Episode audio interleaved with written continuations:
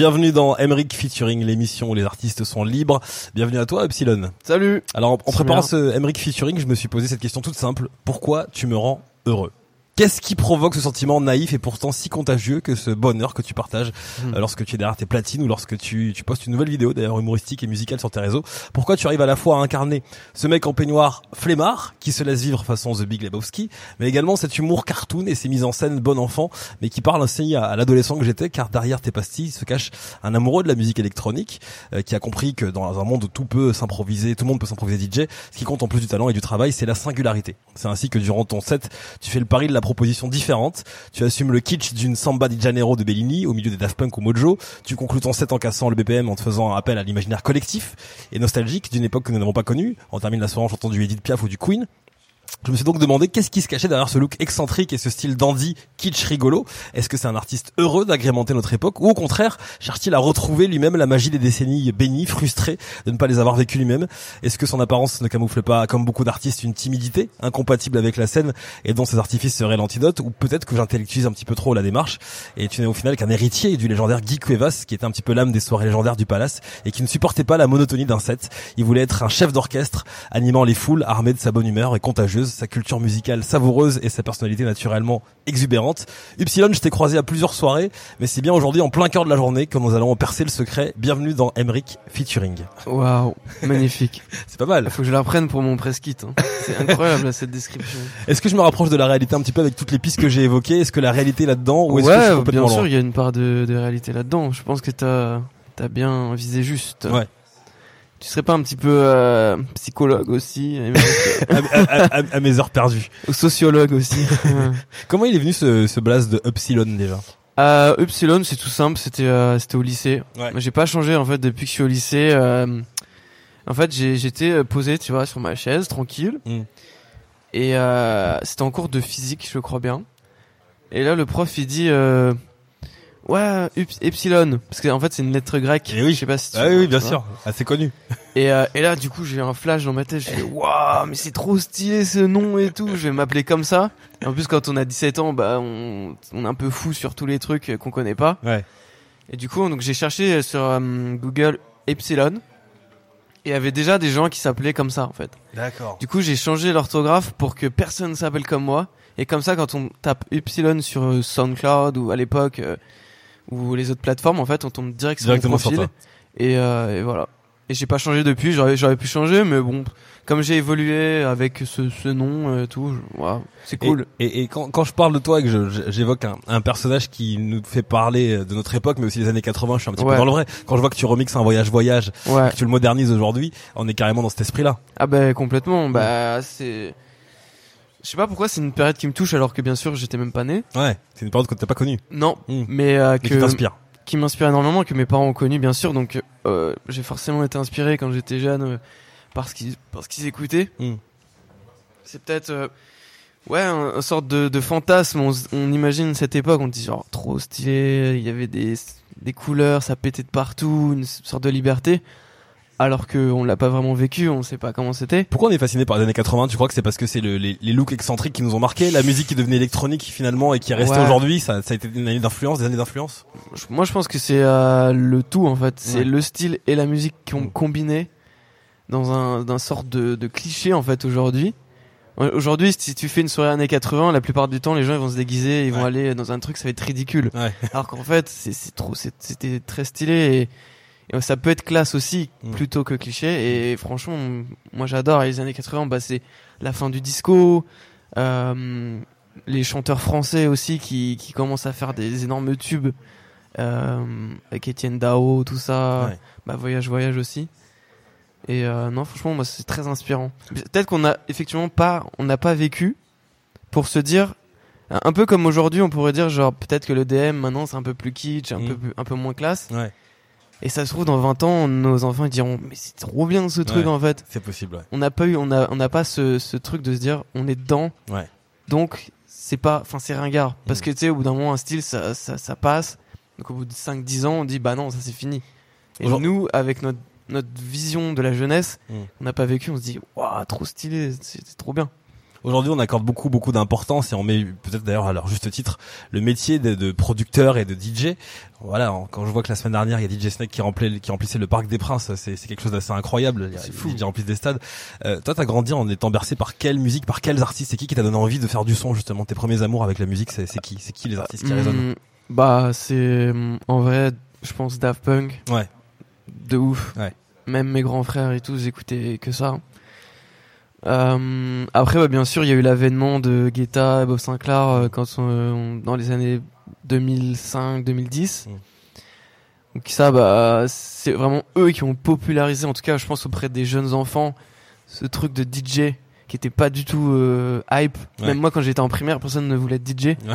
J'étais le seul euh, mec bizarre euh, qui voulait être DJ, tu vois, en primaire. et du coup, bah, avec David Guetta et Bob Sinclair, et ensuite, bah, il y a eu, il y a eu, bah, Martin Garrix et maintenant DJ Snake euh, qui sont méga fat. Ouais. Mais c'est vraiment eux qui ont ouvert, en tout cas pour ma génération, c'est Snake et, eux, Guetta et Bob Sinclair et Martin Solveig aussi, bien sûr. Bien sûr. Trio. C'est eux qui ont vraiment ouvert les portes pour nous, notre génération, qui nous ont vraiment donné envie de, de dire genre ok c'est possible et c'est trop bien et, et bon après Headbanger aussi mais ça c'est c'est c'est fou aussi enfin Et, et comme tu parles des Daft Punk, forcément, je suis obligé de, de rebondir et de, et de réagir sur, sur, sur l'arrêt du groupe Daft Punk. Est-ce que comme moi, tu es frustré de ne pas les avoir vus sur scène? Oui Bah oui. Voilà, c'est- Ouais. C'est dur ça à vivre pour les fans de Daft ouais Punk. c'est c'est très dur parce que en plus c'est c'est tellement légendaire Mm. je pense que tu, tu vas sur YouTube tu regardes tous les commentaires des gens qui ont vu le concert et disent c'était incroyable live de ma vie. ouais c'est ça et toi t'es en mode mais putain mais vas-y moi aussi j'avais envie de, Ouais. de vivre ça Ouais. Et on y croyait, on pensait que ça allait arriver. Bah ouais, mais en même temps, peut-être que, en fait, tellement c'est légendaire, tu Mm. peux pas faire plus, je C'est sais ce pas. que je me suis dit aussi. Peut-être que la boucle est bouclée et Ouais. qu'on doit juste être content et heureux de les avoir eu dans notre sillage pendant, pendant toute cette décennie. Mais reste plus que Justice, euh, je crois que je les ai pas encore vus et j'aimerais bien les voir. Ouais. Ah, ça c'est très très bien. Ok. Oui, sache-le. bah j'ai vu sur YouTube, mais c'est pas pareil qu'en Ah, live. c'est, c'est, c'est fantastique. Alors, il y a des, il y a des artistes qui aiment se produire sur scène, d'autres qui aiment rester dans leur bulle pour justement faire du son. Toi, t'aimes les deux, j'ai l'impression. T'es autant à l'aise chez toi dans ton home studio en train de fabriquer du son ouais. que de te retrouver de communier avec le public parce que c'est vrai que tes sets, c'est une mise en scène. Ouais. Bah en fait, j'ai fait. euh, en fait, j'ai tellement, je suis tellement resté dans mon stud plus le confinement Mm. Que en fait, on ne peut pas ne pas aimer être sur scène en ce moment. C'est impossible. C'était long le confinement, tu l'as vécu comme ça ou tu l'as vécu Non, moi je l'ai très bien vécu parce Ouais. que grâce à ça, euh, j'ai pu en fait me développer Mm. et avoir tout ce que j'ai aujourd'hui. Donc euh, non, moi pour moi le confinement c'était limite un signe euh, genre divin.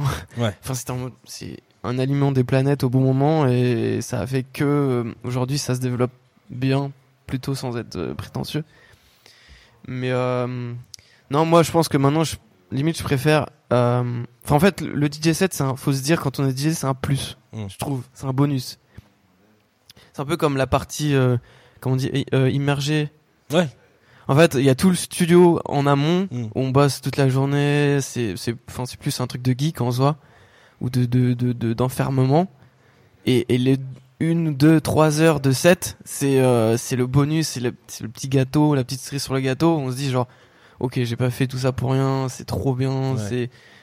Donc ouais, c'est, je trouve que c'est un accomplissement en fait de faire un, un DJ set ou un live. Et ça remercie en fait tout le travail qu'on a fait en amont. Ouais, c'est ça. Voilà. Pendant le set, comment tu te sens? Je sais que à mes heures perdues, je faisais un petit peu DJ et ce Ouais. qu'on m'avait toujours dit, tu verras s'il y a des choses qui sont stressantes. Et moi, ce qui m'avait stressé, c'était pas quand il y avait pas de monde, c'était quand justement le monde était on fire. Parce que je me suis dit, il y a tellement de monde que là, j'ai pas envie de les décevoir derrière. Et du coup, c'est une sorte de course effrénée. Comment tu vis le set toi sur le Ouais, moment? ouais, je comprends un peu ce sentiment, effectivement. Euh, en fait, je pense que ça, ça se vit aussi par l'expérience. Ouais. Euh, genre, moi, avant d'être DJ euh, un peu producteur, euh, plus où on va mettre en avant le nom, Mm. plutôt que DJ. euh, avant, j'étais DJ résident, en fait. Ouais. Donc, c'est DJ résident, c'est personne te calcule. Euh, les gens, ils viennent te voir, ils disent, ouais, tu peux mettre ça, tu peux mettre ça. Ouais. Ou alors, les gens, ils te regardent et ils attendent que tu les fasses danser. Ouais, c'est ça. Tu vois? Ouais. et, et toi, tu peux pas dire genre, bah non, je suis producteur, donc je vais mettre que ce qui me plaît. Mm. T'es obligé de t'adapter, de, de, de- Selon le mood, sentir un petit peu la exactement. vibe. Ouais. Ouais. et de et du coup, ça vient avec anticiper genre, ok, là j'ai réussi à les tenir avec ce son. Mm. Et qu'est-ce que je mets après? Donc là, il y a un petit stress effectivement. Mais en fait, c'est des tests. Mm. On teste des, des combines, des enchaînements. Et, euh, et après, c'est un feeling que tu sens au bout d'un moment. Genre, je sais pas, j'ai dû mixer avant euh, 5, 5, entre 5 et 8 ans en mode euh, DJ résident, 5 ans sûr. Ouais. Et au, final, au, au fur et à mesure qu'on mixe toutes les semaines, toutes les semaines, toutes les semaines, bah, on commence à comprendre, à sentir la vibe des gens qui sont en face de nous, à mettre un peu son ego de côté pour dire bon, ok, ce son peut-être que je suis pas, c'est pas le track que moi j'aurais mis perso, Mm. mais je sais que les gens ils vont il, kiffer. là, il marche, ouais. Et au final, c'est quoi DJ C'est c'est faire danser les gens. Ouais. C'est pas faire un ego trip. Mais après, bon, quand maintenant je suis DJ producteur, c'est différent. Mais en tout cas, comme je viens de là, ben, je pense qu'après, ça aide, en fait. Quand, quand effectivement tu dis, t'as plein de gens devant toi qui sont en folie, ou t'as un énorme DJ qui est passé avant toi, toi tu fais, bon, bah, qu'est-ce que je fais maintenant? Donc, euh, et bah là, tu dis, bon, ok, je me rappelle de mes années d'avant, ok, je sais, blablabla, tac, tac, je m'adapte, et ça va, c'est moins stressant quand même. T'as mixé avant le Covid et t'as mixé, bon, on n'est pas fini, c'est pas fini le Covid, mais en tout cas après toute cette période de, de confinement euh, successif et, et couvre-feu, est-ce que t'as senti une différence dans l'accueil du public et dans la frénésie générale? Parce que j'ai l'impression que tout le monde est un peu plus euphorique. Est-ce que c'est une impression Ouais. ou c'est ouais? Ah non, moi, je, franchement, je le sens de ouf. On est d'accord. Et même moi personnellement, je suis encore plus fou qu'avant. c'est vrai. Ouais. Parce que attends, on a été enfermé deux ans. Ouais. En fait, je pense qu'on se rend pas compte sur sur le moment. Peut-être qu'on s'en est pas rendu compte Mm. parce qu'on est dit bon, ok, c'est c'est sur le moment. Mm. Mais là, là, on sent, je pense, le contre-coup. Il fait beau en plus. Il commence à faire beau à Paris et euh, et même bah, partout en France, à Marseille et tout. J'ai vu à Marseille, j'ai mixé. Mais mais c'est incroyable. Genre les gens, ils sautent partout, ils sont à fond. C'est encore plus euh, des glingos, euh, tu vois, genre. Et mais mais c'est trop bien. Mais ça veut dire que c'est toute une frustration qu'on a eue pendant presque deux ans qui ressort et, et c'est un sorte de post-traumatique Ouais. limite. Bien sûr. Ouais, le mot, le terme est bien choisi, je pense. Et ben c'est complètement ça. Mm. Donc, en fait, ça m'étonne pas qu'il y ait des gens qui pètent un plomb, tu vois. Genre, euh, on a envie de faire n'importe quoi. Et on le fait bien. Ouais, quand, bah on, oui. quand on pense à toi et qu'on visualise tes sets, il y a aussi toute une écurie qu'on visualise euh, à tes côtés. Je pense euh, à Victor Flash, je pense Ouais. à Kungs, je pense à Bisous. Saverio. On les embrasse forcément. C'est quoi tes rapports avec, avec ces gars? On dirait que vous êtes une petite team très Ouais. très solide. Bah c'est franchement c'est c'est frérots genre sans eux euh, je pense que ce serait pas aussi fun, je serais peut-être pas aussi là parce Mm. que c'est clairement aussi grâce au club Azur, ça a beaucoup pesé dans la balance. Qui est né d'ailleurs pendant le confinement. Ouais, exactement. Ouais. Et qui m'ont ils m'ont tendu la main euh, à ce moment-là et franchement je les remercie encore parce que c'est enfin c'est trop bien cette aventure et de m'avoir fait participer à ça, je- c'est moi ça me fait trop plaisir. Et euh, et non bah c'est ouais, c'est les frérots euh, full support euh, genre on s'entraide tous entre nous et ça c'est beau. Et surtout en France, je trouve ça cool. Ouais. En plus la nouvelle génération dont on fait partie et euh, bah on se soutient, on va aller voir les uns les autres quand on mixe euh, pas ensemble Ouais. et quand on mixe ensemble bah là c'est c'est on se on, des fois par contre on s'en- on s'entraîne vers encore plus de folie tu Ouais, vois. j'ai vu, j'ai vu, j'ai vu ça de très près. Tu vas connais Emmerich, tu Bien connais. sûr. Tu vas répondre aux 10 questions de la vie, 10 questions que j'ai préparées pour toi. Tu réponds au tac au tac, t'inquiète pas, tout va bien. Vas-y. C'est quoi le, le, le set ou la soirée dont t'es le, le plus fier qui te laisse un, un plus beau souvenir Hmm, Si on a une, s'il devait en rester une. je pense Electric Park Ouais. l'année dernière. Ouais. C'était fou. Incroyable. Electric Park, euh, soirée de fou. Ouais, c'était un festival euh, devant, je sais pas, il devait y avoir peut-être 10, 15 000 personnes, je, je saurais pas te dire. Et euh, franchement, en plus, je mixais juste avant Kungs, du coup. Ouais. Donc, euh, bah, bien sûr, il y a forcément des gens. Euh, avant moi, il y avait aussi un DJ assez connu, je me rappelle plus du nom.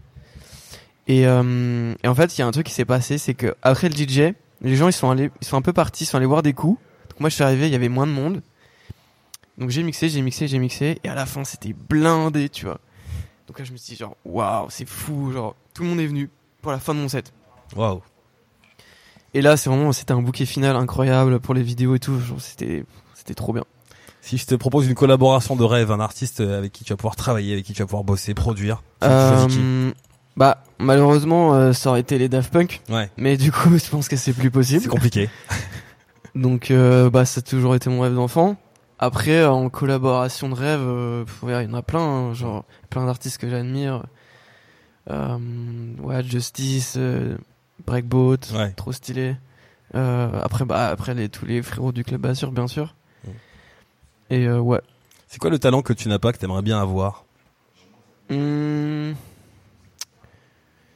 Franchement, je pense que je suis assez content. Allez, Ouais. Le panorama est complet. On est Ouais, content. non, tu- je me dis pas genre, ah, ça, j'aimerais bien, euh, tu vois. Non. manque pas un truc à part un outil tu te dis allez ça ça je maîtrise moins ou ça j'aimerais bien le savoir le faire mieux. Euh, franchement, en tant que DJ, en tout cas, euh, franchement, ça va. Nickel. Tu crois au destin ou au hasard? Hmm, un peu des deux. Ouais. Ouais, je pense que c'est un peu lié. C'est ma réponse aussi. Ah voilà. Si je te passe une télécommande avec une touche pour aller vivre dans le passé ou une touche pour aller vivre dans le futur, c'est un aller simple. Est-ce que tu utilises la télécommande ou tu restes dans le présent? Euh, dans le futur, juste pour voir s'il y a des voitures volantes et tout, tu vois, ou si on peut aller sur Mars. Ouais. Ça, franchement, j'aimerais trop. D'où vient ta passion pour les hiboux, les chouettes? Euh, les chouettes, parce que je trouve ça vraiment très mignon. Moi aussi. Et ça fait référence aussi, bien sûr, à toute mon enfance et Harry Potter, Ah oui tu vois. Ah c'est pour ça. Ouais, et, bah, Edwige et tout. euh, c'est c'est comme tu disais, en fait, dans ton, dans ton, dans ton intro, c'est tout ce qui fait. Je pense que j'ai emmagasiné tout ce que j'ai kiffé dans mon enfance, dessins animés, films, Mm. euh, T'as toute la pop culture. manga, pop culture, exactement. Et en fait, aujourd'hui, ça, ça, ça ressort.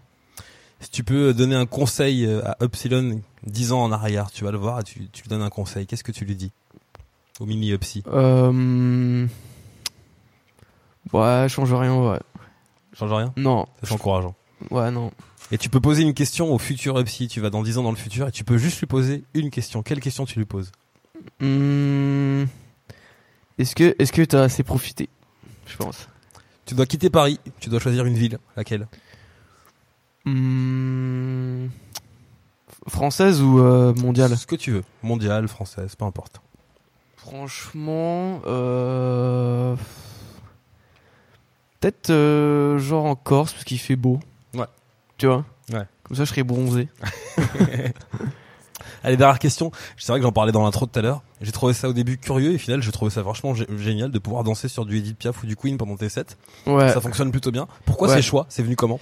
C'est risqué? Euh, ouais, c'est risqué. Mais en fait, exactement pareil que j'avais le feeling. Mm. Je me suis dit, non, mais ça, je vais pas la mettre et tout. Les gens, ils vont pas comprendre. Ils vont s'arrêter de danser, ils vont partir ou alors ils vont faire genre, bouh, tu Ouais, Il vois. se passe tout l'inverse. Exactement. En fait, non. Les gens, ils sont fous. Ouais. Genre, c'est incroyable. Mm. Euh, et le Queen, c'est, euh, bah, c'est souvent je mets le Don't Stop Me Now Mm. parce que c'est un classique euh, monumental. Et effectivement, dans les DJ sets de DJ plus producteurs comme ben, comme je suis, on, on- en général, on a moins ce genre de choix. Mm. C'est, c'est plutôt un set avec nos tracks ou des, des bangers un peu house dans mon style en tout cas.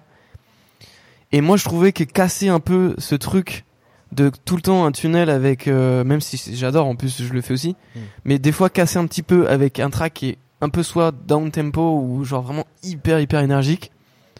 Mais en fait, les gens, ça les rend fous Ouais. parce que ça casse une sorte de routine Ouais. et, euh, et les gens en fait ils adorent ça. Et après, tu peux en plus repartir encore plus avec un gros banger euh, house ou un truc comme ça et les gens ça va leur rendre encore plus zinzin. Et le Edith Piaf, euh, le Edith Piaf en vrai je l'avais entendu une fois, euh, je crois que ça devait être euh, au Rouge. Ouais. Parce que j'étais DJ résident là-bas. Je sais pas si tu connais. Bien euh, sûr, bien sûr. Pierre Pigalle. et, euh, et pareil, genre, je m'étais dit, mais genre, ok, donc. En fait, je savais pas. Hmm. J'étais un, j'étais un peu entre deux. Je dis, ok, c'est cool, mais en même temps, je savais pas si moi j'aurais eu le, le courage de le mettre, tu vois. Et une fois, je l'ai, je l'ai mis. C'est le, c'est la foule. Ouais. C'est ça, euh, Ouais. ouais, c'est ça, c'est Ouais, la, foule. ouais.